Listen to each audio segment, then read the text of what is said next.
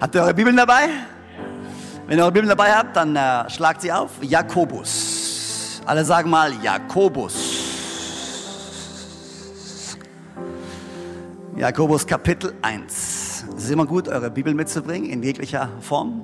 Äh, du kannst sie ähm, mitnehmen oder kannst sie dabei haben in digitaler Form, in Papierform, was auch immer. Auch in Düsseldorf. Liebe Grüße nach Düsseldorf übrigens. Können wir alle, können wir alle mal Düsseldorf zuwinken? Come on!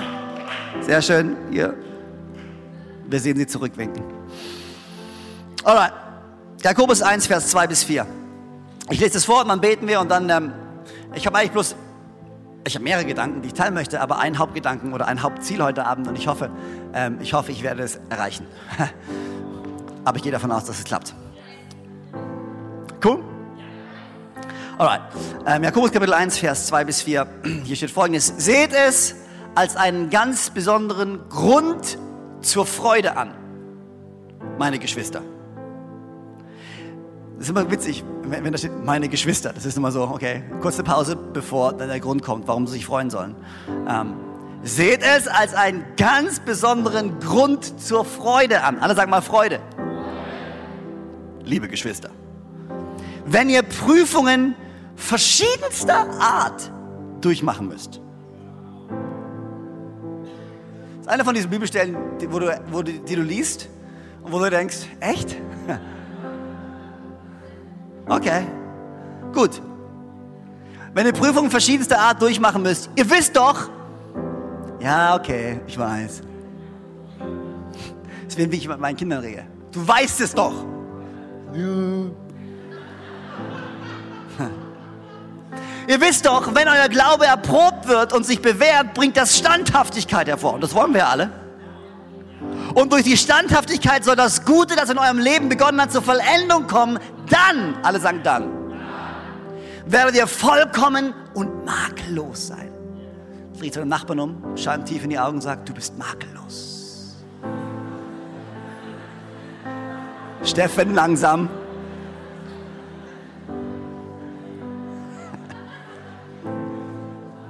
Dann werdet ihr vollkommen und makellos sein und es wird euch an nichts mehr fehlen.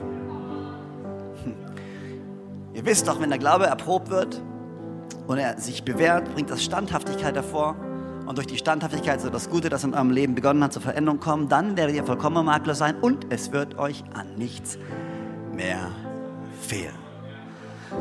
Danke Gott, dass du heute Abend zu uns sprichst.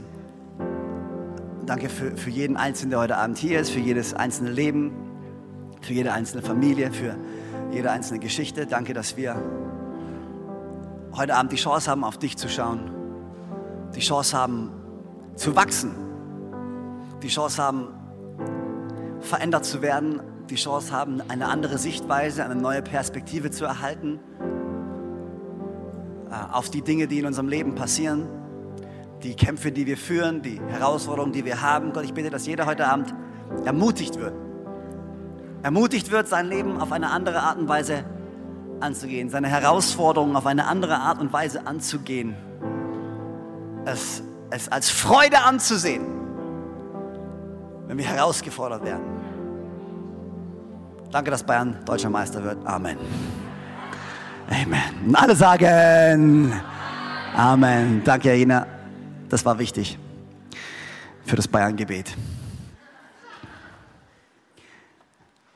Ähm, es gibt so eine Geschichte in der Bibel von Saul. Und ähm, Saul, wenn ich den Namen Saul sage, dann wissen einige von euch eventuell schon, wer er ist. Und andere wissen es vielleicht nicht, aber es ist okay, ich sag euch ja, wer er, ist.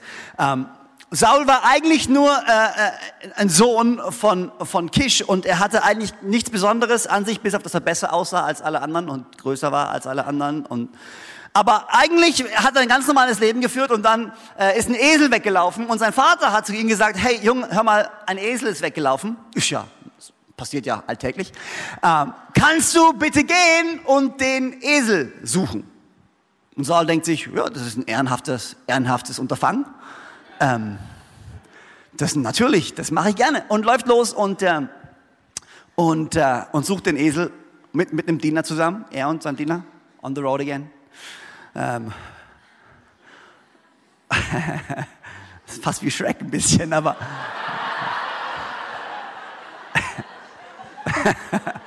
Jetzt habe ich meine eigene Predigt versammelt. Gut, egal. Ähm, vergesst, vergesst Shrek. Saul ist unterwegs, äh, sucht einen Esel.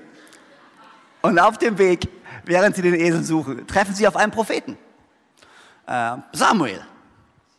Ähm, Samuel war einer von den Propheten. Im Alten Testament gab es so Jungs, die sind rumgelaufen, die hat Gott benutzt, um zu uns zu sprechen. Damals die einzige Form, wie Gott zu den Menschen gesprochen hat, war eigentlich durch Propheten. Das Gute ist heutzutage, dass wir durch, den, durch Jesus im, im neuen Bund, durch den Heiligen Geist, jetzt Gott kann zu jedem von uns direkt sprechen. Und damals hat Gott vornehmlich so Menschen benutzt, ähm, äh, Propheten. Ähm, sie haben ihn auch Seher genannt, weil, sie, weil er Dinge gesehen hat und gehört hat von Gott. Und sie trafen diesen Propheten und der Prophet sagt, hey, Saul, komm mal her. Äh, und Saul dachte sich, okay, Diener, komm mit. Und dann laufen sie ein Stückchen und dann sagt, sagt Samuel zu Saul, ey, weißt du was, geh mal, Diener, lauf mal weiter, Samuel, bleib stehen. Äh, Saul, bleib stehen. Saul, bleib stehen, Diener läuft weiter. Samuel schaut Saul an, zückt eine Flasche Öl, gießt die Flasche Öl über Saul aus und sagt, nur dass du es weißt, du wirst König und macht die Flasche zu ähm, und erzählt Saul, was alles passieren wird in den nächsten Tagen. Du wirst da und da hingehen, du wirst den und den treffen, du wirst den Esel finden, du wirst auf den Hügel gehen, du wirst Propheten treffen, ihr werdet Weissagen, la, la, la, la, la, la, la. Alles ist passiert. Und dann im 1. Samuel, Vers 10, sagt, sagt er zu, oder Vers 6 sagt er zu Saul, und wenn du mit dem Propheten geweissagt hast, dann werde ich dir ein neues Herz geben. Und du wirst ein anderer Mann sein. Cool, ne? Ich meine, stell dir mal vor, du bist Saul. Du hast keine Ahnung von gar nichts, du bist unterwegs, um einen Esel zu finden. Und dann kommt so ein Typ. Und es ist nicht nur, okay, pass auf, wir müssen Kontext. Das ist nicht nur irgendein Typ, das ist Samuel gewesen. Der war, der war weltbekannt. Das war, also der war ganz weit oben, alright? Ich weiß nicht, in der christlichen Szene, ich weiß nicht, wie wir damit vergleichen könnten, aber der war Mr. Big Gun, okay? Und dann kommt der, geht zum Saul und sagt, du wirst König, salbt ihn. Das war damals, das war nichts, was man eben so nebenbei mal gemacht hat. Ich meine, wie hat sich Saul wohl geführt? Äh, ich wollte eigentlich nur einen Esel holen und dann wollte ich eigentlich zurück. Mein Vater wartet auf mich. Äh, okay, aber gut, aber nichts. Aber Saul, okay, das, und Samuel sagt zu Saul, okay, du wirst mit dem Propheten weissagen und dann werde ich dir ein neues Herz geben. Dann redet er noch ein bisschen, ein paar Geschichten, die passieren werden. Und dann steht da in Vers 10, Saul drehte sich um, ging hinfort und in dem Moment, wo er dem Propheten seinen Rücken zugewandt hat, machte Gott ihn zu einem neuen Mann. Also eigentlich schon früher, als er gesagt hatte. Er hat gesagt, Gott, Saul hat eigentlich gesagt, wenn du mit dem Propheten weissagst, dann werde ich dir ein neues Herz geben. Aber jetzt schon vorher dreht sich Saul um und läuft los, quasi in Gehorsam dem gegenüber, was Gott gesagt hat. Und Gott lässt nicht lange auf sich warten und sagt, boom, jetzt bist du ein neuer Mann. Und jetzt denkst du dir vielleicht, wie um alles in der Welt hängt diese Bibelstelle zusammen mit dem, was ich gerade eben vorhin gelesen habe. Ich bin so froh, dass du gefragt hast. Weil jetzt kann ich die nächsten paar Minuten verbringen, damit verbringen, es dir zu erklären. Saul hatte keine Ahnung, davon, dass er berufen war, König zu werden. Aber er wurde berufen, König zu sein. Ich frage mich, wie viele Leute heute Abend hier in diesem Raum sitzen, die keine Ahnung davon haben, wie sehr sie von Gott ausgewählt und berufen sind, noch ihre ganz normalen Leben führen, aber Gott ist kurz davor, in deinem Leben was zu tun. Ich frage mich, wie viele Leute hier einfach nur ganz normal ihr Leben führen. Ja, was machen wir dann? Na, komm, wir geben die Kirsch. Ist normal. Danach hängen wir, hängen wir ein bisschen ab. Rechnest nicht damit, dass eventuell heute Abend auf einmal Gottes Geist auf dich kommen wird und auf einmal was passieren wird, mit dem du niemals gerechnet hast. Weißt du, Gott ist nicht berechenbar. Du hast keine Ahnung, was Gott vorhat, wann Gott es vorhat. Alles, was ich weiß, ist, dass jeder Einzelne heute Abend hier von Gott auserwählt ist, von Gott berufen ist und Gott einen Plan für jeden Einzelnen hat. Uh. Ist berufen und denkt sich, okay, dann machen wir das mal. Und hier ist die Sache. Bevor Saul aber König wurde, wusste Gott, derselbe Saul, der er jetzt ist, der kann er nicht bleiben. Um die Berufung zu erfüllen, die ich auf sein Leben gelegt habe. Gott war, Gott war sich absolut bewusst, dass die Berufung für Saul zu groß war für ihn selber. Und hat gesagt, warte mal, bevor er wirklich König wird und bevor er wirklich eingesetzt wird und bevor er wirklich dieses Volk regiert, muss ich ihm ein neues Herz geben. Er braucht ein neues Herz, weil die Berufung zu groß für ihn war. Als ich äh, vorhin gesagt habe, dass jeder Einzelne hier berufen ist, allein auf dieses Statement gibt es wahrscheinlich verschiedene Reaktionen in diesem Raum. Wenn ich dir sage, du bist von Gott berufen, auserwählt von Gott, da geht die, das Spektrum geht von Yeah, Amen, Brother du hast recht, ich bin der Mann Gottes für die Stunde, ich bin berufen, ich bin geliebt, Jesus liebt mich, mir ist vergeben, oh, alles wird besser. Halleluja. Das ist die, das ist die eine Reaktion. Bis dann, es geht über, über so, Hä, ich? Oh ja, puh, ja puh, vielleicht, aber irgendwie, ah, ich bin mir nicht so ganz, es wäre schon schön Aber sicher? Naja, von dem zu dem bis hin zu niemals. Pff, vergiss es, man. Berufen von Gott. Wofür soll ich berufen sein? Ich, ich lebe mein Leben, die lebt. Ne, puh. Das Spektrum ist groß. Aber die Tatsache ist, die Bibel sagt ganz klar und eindeutig, dass du berufen bist. 1. Petrus 2, Vers 9. Da steht, ihr seid ein ausgewähltes Geschlecht eine königliche Priesterschaft, ein heiliges Volk. Du bist berufen von Gott, Johannes 15, Vers 16. Nicht ihr habt mich erwählt, sondern ich habe euch erwählt, dass ihr hingeht und Frucht bringt. Sogar wenn du es nicht willst.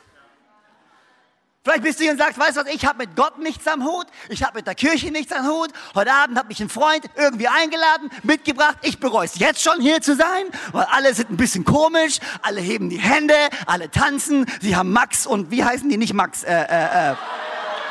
Mario und auf der Bühne, dann so ein komischer Typ, der Bayern-Fan ist. Ich, du bist kurz davor aufzustehen und zu gehen. Weißt du was? Ist okay, entspann dich. Auch wenn du keinen Bock auf Gott hast, Gott hat tierisch Bock auf dich. Und auch wenn du ihn nicht wählst, er hat dich schon ausgewählt. Die Frage ist nicht, gibt es Gott? Die Frage ist nicht, liebt er dich? Die Frage ist, wann kommst du endlich an den Punkt, an dem du realisierst, dass das Leben ohne Gott ätzend ist.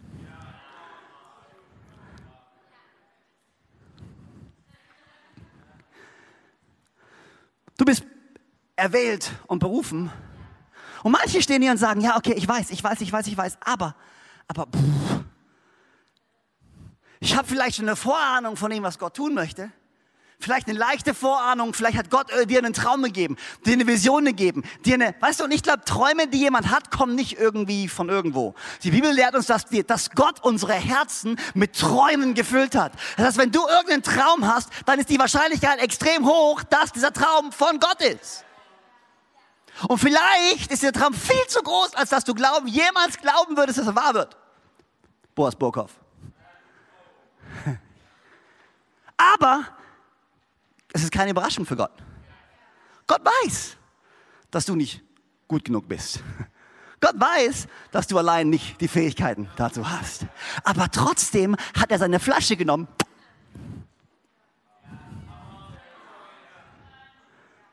In dem Moment, als Jesus Christus am Kreuz starb, sein Blut vergossen hat, sein Leben hingegeben hat, das war der Moment, wo jeder Einzelne erwählt wurde. Aber hier ist die Sache bevor er dich benutzen kann. Benutzen ist das falsche Wort, sorry, lass mich das anders sagen. Bevor er mit dir arbeiten kann. Bevor du in all das hineintreten kannst, was Gott für dich hat, muss zuerst dein Herz verändert werden. Saul war berufen, aber sein Herz musste verändert werden. Und genauso wie Sauls Herz verändert werden musste, genauso muss auch dein Herz verändert werden, damit du in diese Berufung hineintreten kannst, die Gott für dich hat. Du musst quasi eine Herzens-OP kriegen. Die Bibel nennt es in Jeremia, und ich werde euer Herz aus Stein aus euren Leibern nehmen und ich werde euch ein Herz aus Fleisch geben. Also wenn du einen Titel haben möchtest für die Predigt, Herz-OP, ist okay. Es reimt dich sogar, kannst du aufschreiben. Gott möchte dein Herz aus Stein aus dir herausnehmen und dir ein neues Herz geben, damit du bereit bist für die Berufung, die er für dich hat.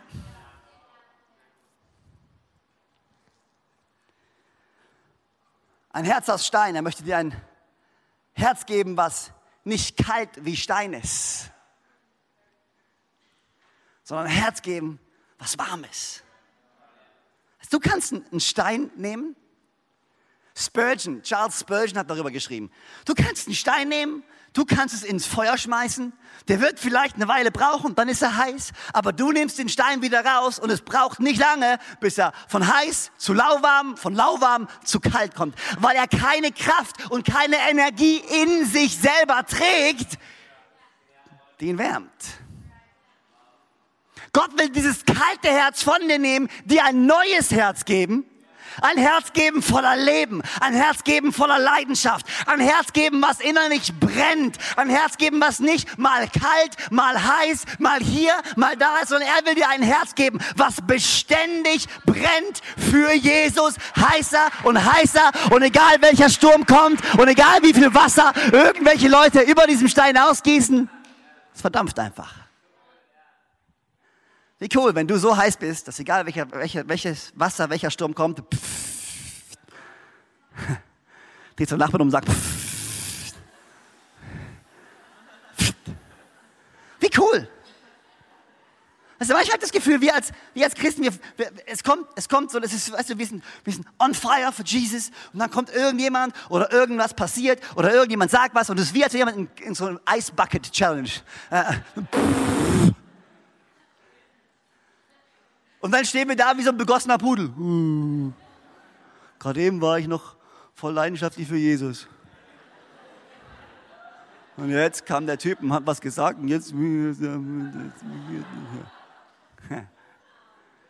Ist irgendjemand mit mir? War irgendjemand schon mal da? Ich war schon da. Aber Gott will dir ein Herz geben, was so heiß brennt. Wenn der größte Eiskübel kommt und über dir ausgegossen wird, dann macht es einfach nur will ein heißes Herz geben. Er will dir ein großes Herz geben. Weißt du, was das Problem ist mit dem Herz aus Stein? Das kann nicht wachsen. Ich weiß, das ist das tiefste Physik heute Abend hier oder Geologie oder was auch immer es ist. Oder Mathematik, nein, Mathematik ist es nicht, aber irgendwas ist es. irgendwas ist es. Und äh, ein, ein, ein, ein Herz aus Stein kann nicht wachsen. Aber Gott will, dass dein Herz wächst. Will dir ein größeres Herz geben. Er will dir ein großzügiges Herz geben. Ein Herz, was gefüllt ist von Vision, gefüllt ist von Bestimmung. Ein Herz, was in dir schlägt und in dem so viele Menschen Platz haben. Es ist ein Herz, was so am Wachsen ist, dass es kurz vorm Zerspringen ist. Aber es ist am Wachsen, weil Gott es immer wieder füllt. Er will ein neues Herz geben. Ein Herz, was warm ist. Ein Herz, was groß ist. Ein Herz, was weich ist. Ein Stein ist hart extrem schwer zu formen. Ich rede nicht davon, dass wir alle Weichspüler Christen sein sollen. Irgendwelche Softies mit Lenore gewaschen oder sowas. Das braucht keiner. Darüber rede ich nicht. Ich rede darüber, ein Herz zu haben, was bereit ist zu hören. Ein Herz zu haben, auf dem Gott seinen Eindruck oder seinen, seinen Abdruck hinterlassen kann. Wo er seinen Finger auf dein Herz legen kann und sagt, puh, alright, hier bin ich. Und ich höre und ich bin bereit, mich formen zu lassen. Ich bin bereit, mich verändern zu lassen. Aber weißt du was? Auf dem Weg in deine Berufung rate, was am konsistentesten oder am, am konstantesten sein wird in deiner Berufung. Deine Veränderung. Gott will dich verändern. Aber mit einem Herz aus Stein funktioniert es leider nicht. So wie Saul eine Veränderung von seinem Herzen brauchte, brauchst du eine Veränderung von deinem Herzen. Jetzt ist es ja logisch, eine Frage zu stellen, wie um alles in der Welt verändert Gott mein Herz? Weil ich weiß nicht, ob du es festgestellt hast, so wie es bei Saul funktioniert hat, funktioniert es nur bedingterweise. Ja, okay, da gab es den Moment, wo ich mich für Jesus entschieden habe. Okay, macht Sinn, yes. Mein Herz wurde eingenommen von Jesus, das Alte ist vergangen, siehe, Neues ist gekommen, aber irgendwie reicht es immer noch nicht so ganz aus, wenn es irgendjemand aufgefallen ist. Irgendwie muss ich mich immer noch verändern. Wie kann Gott mein Herz dazu bringen, verändert zu werden? Indem ich nahe bei Gott bin.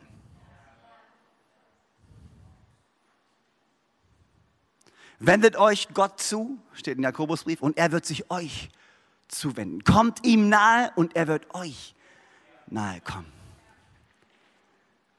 Deswegen, wenn du die Bibel durchliest und du liest im Alten Testament immer wieder, mein ein Tag in deinem Haus ist besser als Tausende woanders.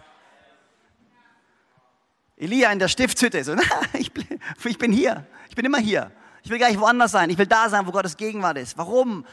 Weil in Gottes Gegenwart wirst du verändert. Deswegen gehen wir auch nicht in die Kirche, weil wir müssen. Und wir kommen nicht in die Kirche, weil wir das halt so machen, sondern wir kommen in die Kirche, weil wir wissen, wir als sein Volk kommen zusammen. Und die Bibel verspricht, da wo zwei oder drei in Einheit zusammenkommen, da wird Gott mitten unter ihnen sein. Ich komme nicht in die Kirche einfach nur, um eine religiöse Pflicht zu erfüllen. Ich komme in die Kirche mit der Erwartungshaltung, dass Gottes Gegenwart kommen wird, mein Herz berühren wird, mich verändern wird. Man, Gott will dich verändern, will nahe sein. Kommt Gott dir am einfachsten nahe? wenn du in einer Situation bist, wo du ihm vertrauen musst, wo nichts anderes übrig bleibt, als zu glauben, wo du völlig abhängig bist von ihm. Und ich weiß nicht, ob euch das schon mal aufgefallen ist. Wann immer es uns gut geht, hervorragend geht, wann immer die Menschheit, wuhu, on top of the world, wann immer es Israel, yes, It's rocking, baby. Es ist super. Alles läuft wie geölt, wie geschmiert. Weiter von Gott weg, weiter von Gott weg, weiter von Gott weg. Wir tendieren als Menschen dazu, wenn es uns gut geht, die Quelle zu vergessen, die der Grund ist, warum es uns so gut geht. Deswegen seht es als lauter Freude an, wenn ihr allerlei Versuchungen durch, durchleiden müsst, denn, denn es wird Geduld bringen. Standhaftigkeit bringen, Charakter bringen. Jedes Mal, wenn du in eine schwierige Situation kommst, du sollst dich nicht freuen, sagen, yes, Leiden, Wuhu, ich liebe Leiden. Nein, ich liebe das Leiden nicht, aber ich liebe, was das Leiden mit mir anstellt. Ich liebe die Tatsache, dass es mich zu Gott zieht, näher, als zu jeder anderen Zeit. Ich liebe die Tatsache, dass ich die besten Gespräche mit Gott führe, die besten Erlebnisse mit Gott habe, wenn ich ihn wirklich brauche. Ich habe neulich, ähm, ich weiß nicht, wo das war, haben sie jede Menge Menschen gezeigt, die in Not sind. Was machen die meisten Menschen, die in Not sind? Strecken ihre Arme aus, rufen um Hilfe Sogar der, der überhaupt nicht an Gott glaubt. Im schlimmsten Moment ruft er nach Jesus und ruft nach Gott. Vielleicht nicht in der besten Art und Weise, aber wenn nichts mehr anderes da ist, dann ist es in unserem Herzen so angelegt, dass wir nach dem suchen, der uns geschaffen hat. Irgendwas in dir treibt dich immer wieder zu Gott. Deswegen sollen wir uns als Freude ansehen. Und mein, einziger, mein einziges Ziel heute Abend war eigentlich oder ist, dass du heute hier rausgehst und dass, wenn du diese Bibelstelle liest oder wenn du Römer 5 liest, oh, lass mich euch Römer 5 vorlesen. Habe ich es? Ich habe es nicht. Warte mal. Habt ihr Römer 5? Habe ich euch das gegeben? Steht es da hinten? Wenn nicht, dann schlage ich es kurz auf. Ich habe eine Bibel mit so, mit so Markierungen, da finde ich die Bücher schneller.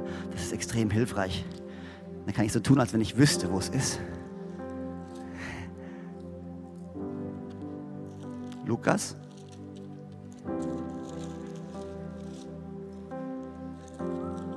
Ich bin gleich da, Freunde, ich bin gleich da. Aber ich, wir nehmen uns die Zeit, weil das ist wichtig. Puh, wie viele Kapitel hat die Apostelgeschichte? Here we go. Alright.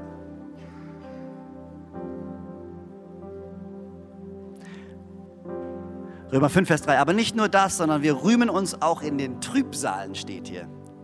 Also in den schweren Zeiten. Weil wir wissen, dass die Trübsal Geduld bewirkt. Geduld, aber Bewährung. Bewährung, aber Hoffnung. Hoffnung aber lässt nicht zustanden werden. Ich liebe es. Denn die Liebe Gottes ist in unsere Herzen ausgegossen durch den Heiligen Geist, der uns gegeben wurde. Hoffnung aber lässt nicht zustanden werden. Denn die Liebe Gottes ist in unser Herz ausgegossen durch den Heiligen Geist, der uns gegeben worden ist. Mein einziges Ziel ist, wenn ihr nach Hause geht, wenn ihr das nächste Mal eine schwere Zeit, eine Herausforderung euch ins Gesicht starrt. Und manchmal starren einen diese Herausforderungen förmlich an. Und manchmal lassen einen diese Herausforderungen förmlich erzittern und erbeben vor dem, was vor dir steht.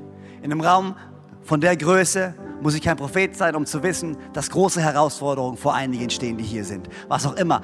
Gesundheitlich, finanziell, familiär. Manche Sachen starren dir ins Gesicht.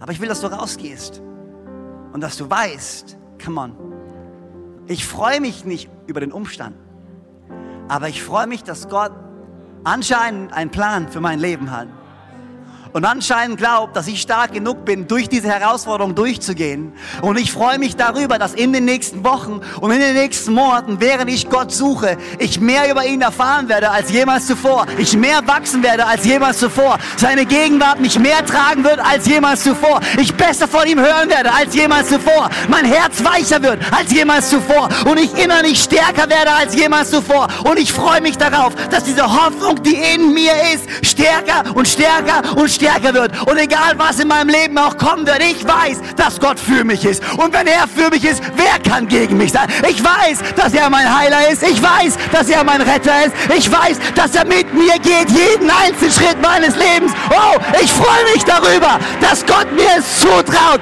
mit ihm zu gehen, mit ihm zu leben, mit ihm zu stehen. Deswegen freue ich mich. Deswegen freue ich mich. Komm mal, gib Gott mal einen Riesenapplaus, wenn er irgendwie annähernd irgendwas von dem glaubt. Jesus.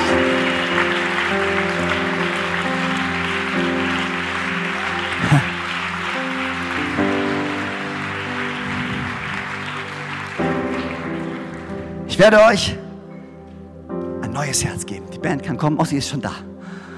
Wenn du noch nicht stehst, kannst du aufstehen, wenn du möchtest.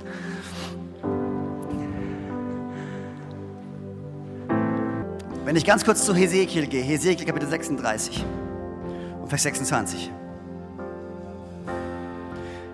Hier spricht Gott wieder durch den Propheten zum, unter dem alten Bund, unter dem alten Bund, Altes Testament vor Jesus.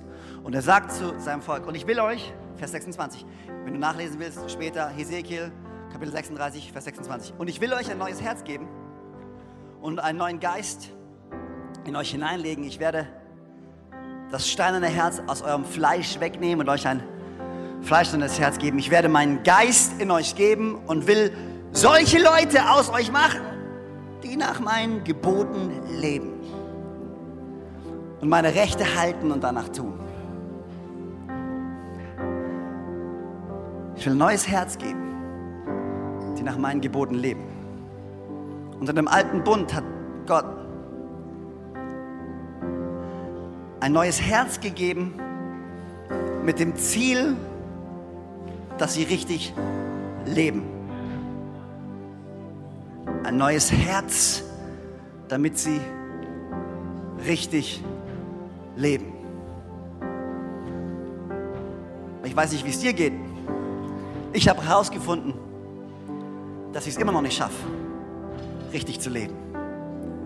dass aus meiner eigenen Kraft heraus ich es immer noch nicht packe.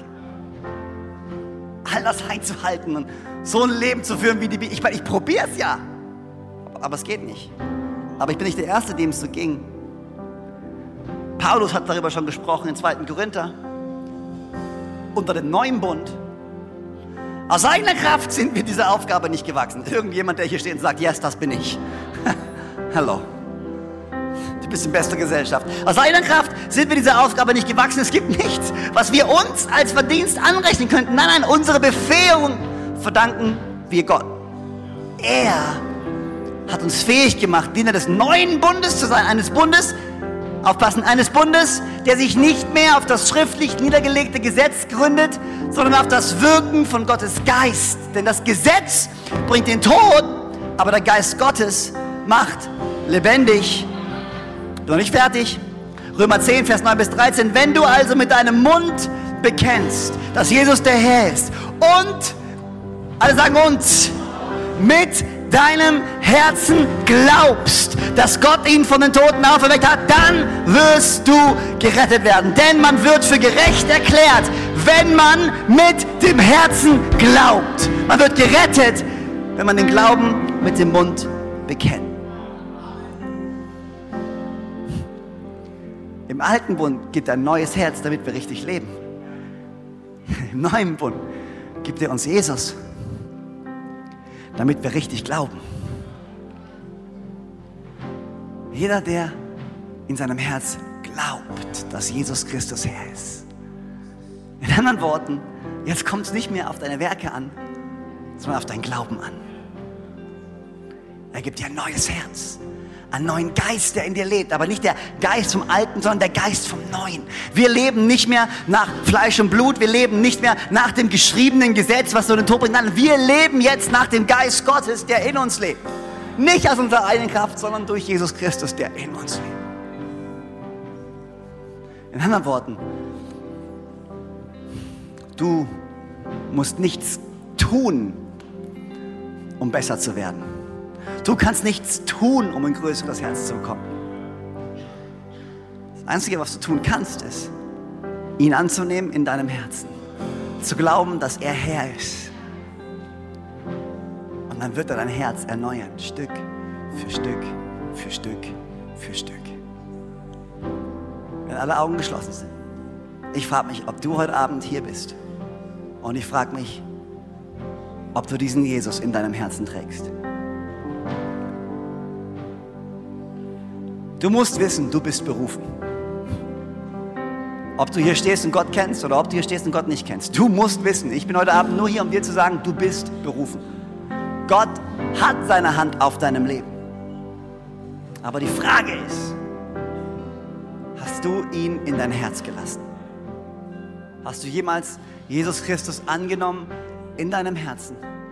Mit dem Herzen geglaubt, dass er der Sohn Gottes ist?